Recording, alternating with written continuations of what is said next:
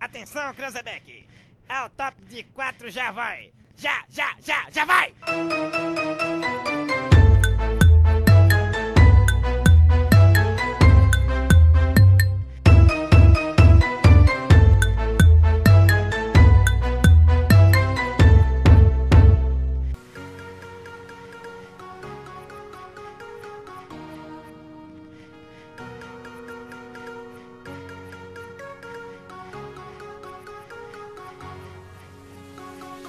Fala aí galera, beleza? Quem tá falando aqui é Erivaldo Lima Luiz Guilherme. Cibele Rocha. Anderson Santos. e um mais novo episódio do nosso canal aqui, UniEDFcast. Vamos tratar sobre automobilismo. Automobilismo. E com isso, a gente vai começar a criar o nosso túnel do tempo para entender um pouquinho sobre a história do automobilismo. E com isso veio a nossa primeira pergunta: Quando surgiu o automobilismo? O primeiro Grand Prix de automobilismo foi disputado em 1906 em Le Mans, na França. Nessa corrida tivemos a participação de 32 pilotos e o vencedor, o húngaro Ferenc Sis. E também um detalhe do regulamento é que os pilotos eram proibidos de ultrapassar a velocidade de 12 km, visto que naquela época a velocidade de 17 km por hora era considerado altamente perigoso. Até porque os carros naquela época estavam saindo, né, na sua, na sua indústria ainda, e com isso o aporte deles em si não era tão seguro para o piloto.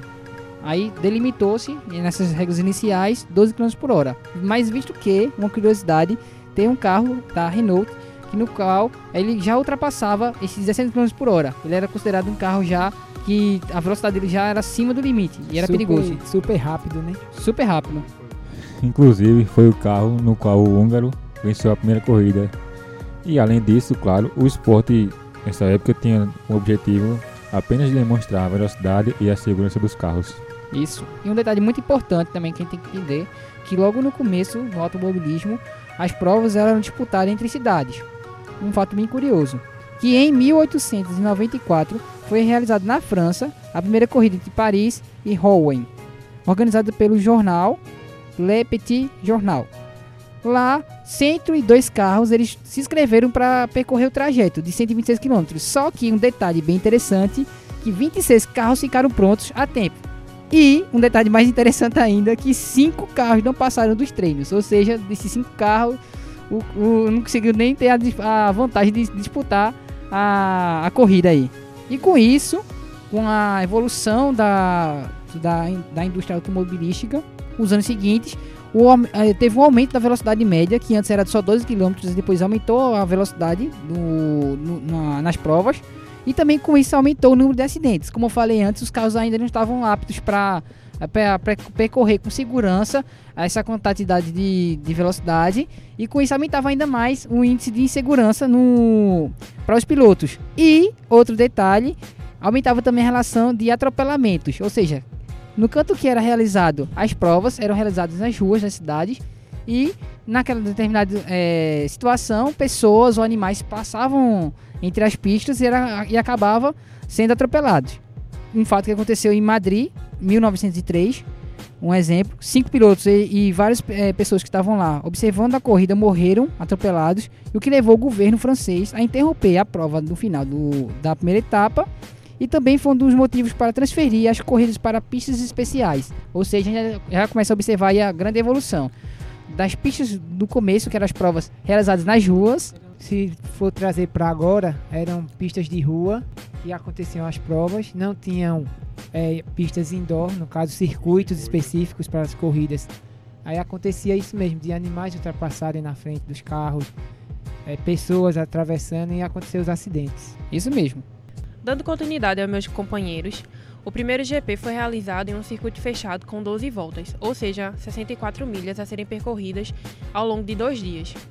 E aí entramos na Fórmula 1, que uma curiosidade sobre seu nome é que vem dos laboratórios de carros e é uma das categorias mais famosas e mais avançadas, que surgiu em 1950. Os carros eram chamados de monoposto ou fórmula, como já disse anteriormente, onde, onde era uma pessoa que pilotava o carro e eram construídos de maneira aerodinâmica. Isso. E com isso, essa maneira aerodinâmica que faz toda a diferença aí, né? Que a gente pode ver hoje os carros chegam a mais de 300 km por hora. A gente pode ver toda a evolução de antes, questão de asa móvel para quem acompanha atualmente a Fórmula 1, tamanho de asa, qualidade dos pneus e por aí vai. Complementando a fala de Sibeli, a primeira corrida da nossa querida Fórmula 1 foi realizada em terras estrangeiras, lá no Reino Unido, e seguiu as regras propostas pela Federação Internacional de Automobilismo, a FIA, que passava por seis cidades europeias e uma etapa nos Estados Unidos, tornando assim uma competição mundial.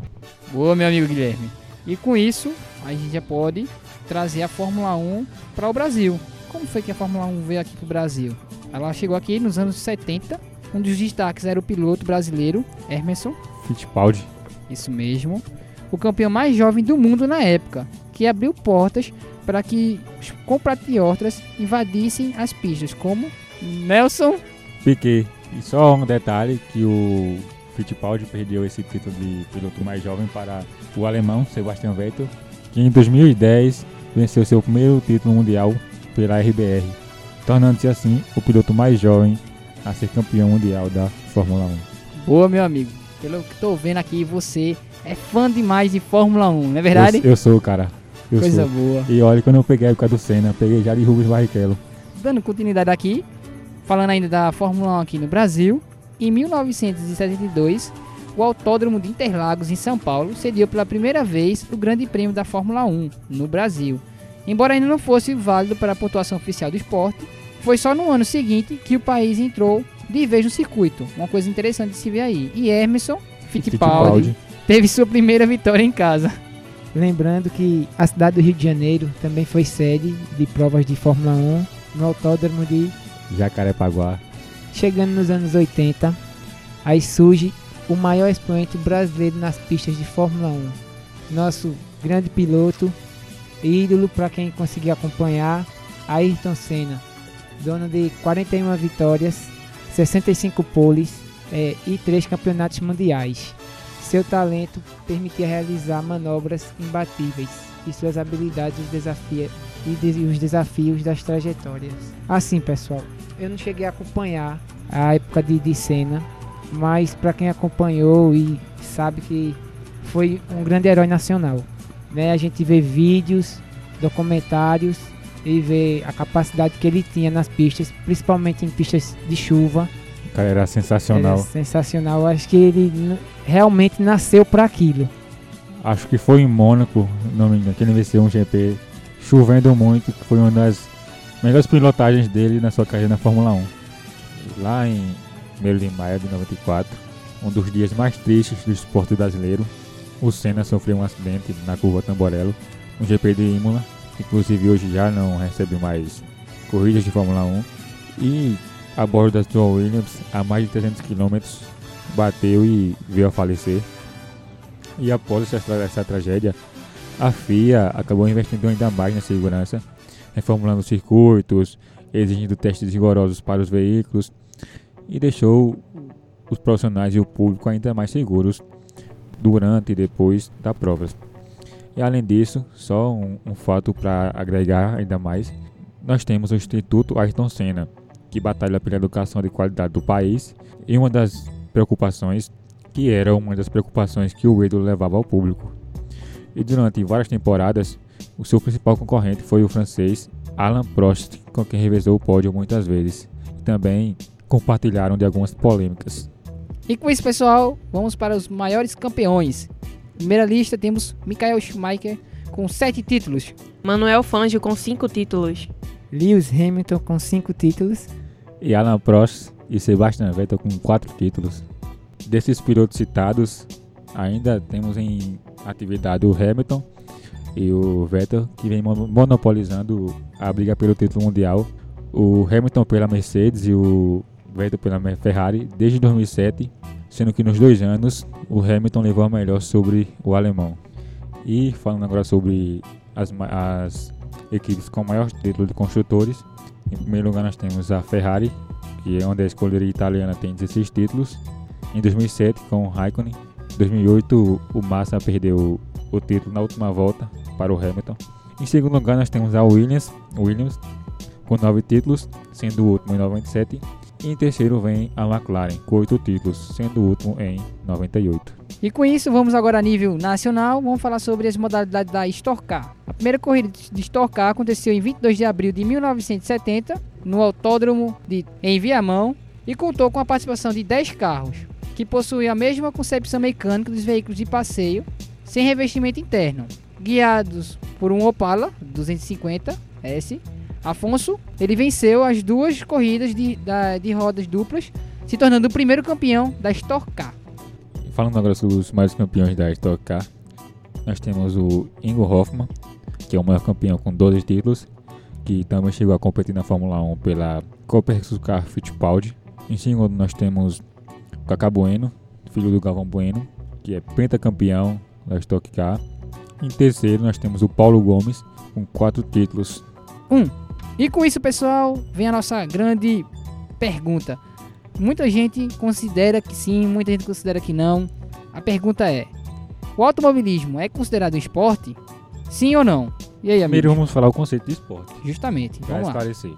Segundo o professor Leonardo Rodrigues, o esporte nada mais é do que uma atividade física sujeita a determinados regulamentos e que geralmente visa a competição entre praticantes. Além disso, esse esporte tem a haver envolvimento de habilidades e capacidades motoras, regras instituídas por uma confederação regente e competitividade entre opostos. Acho que não preciso nem me alongar nesse assunto. O conceito do conceito já resolve essa dúvida. Cara, é um esporte e quem discorda só quer causar polêmica. Justamente, não precisa nem, nem é, Nem argumentar, no- né? nem- Nem, nem- nem nem- argumentar. Só esse conceito já quebra qualquer argumento, cara. Justamente. Me sinto contemplado com as suas palavras, Guilherme.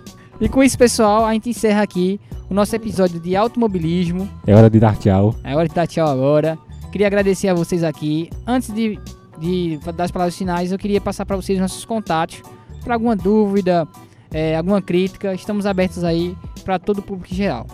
Temos nosso e-mail, universoedfcast.gmail.com Temos o nosso site, que é uniedfcast.containersaude.com.br Temos nossa página do Facebook, do YouTube e do Instagram, que é UniedFcast. Segue a gente lá, curte lá, compartilha com os amigos, dá aquele joinha que ajuda bastante, Dá aquela moral pra gente, cara. com certeza. Ativa o sininho do YouTube também. Justamente, vai dar notificação. E é isso, pessoal. No mais, queria agradecer. Quem tá falando aqui é Erivaldo. Luiz Guilherme. Cibele Rocha. Anderson Santos. E até a próxima, pessoal. Tchau.